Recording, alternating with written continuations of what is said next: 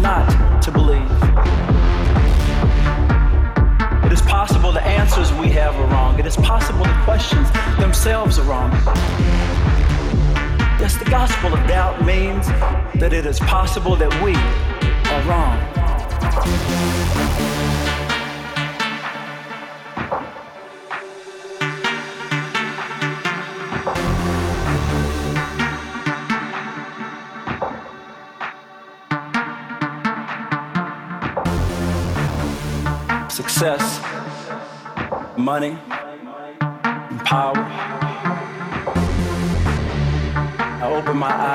See that all these gods were dead. I had been duped, hoodwinked, bamboozled. This time, the false savior was me.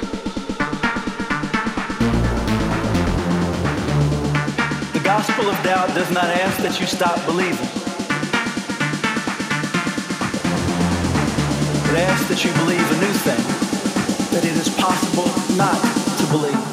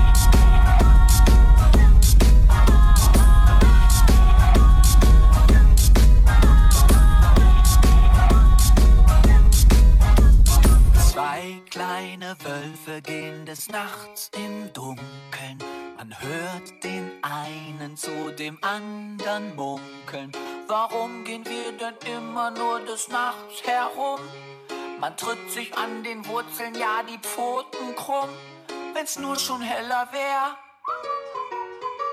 Wenn nur der Wald mit Sternenlicht beleuchtet wär.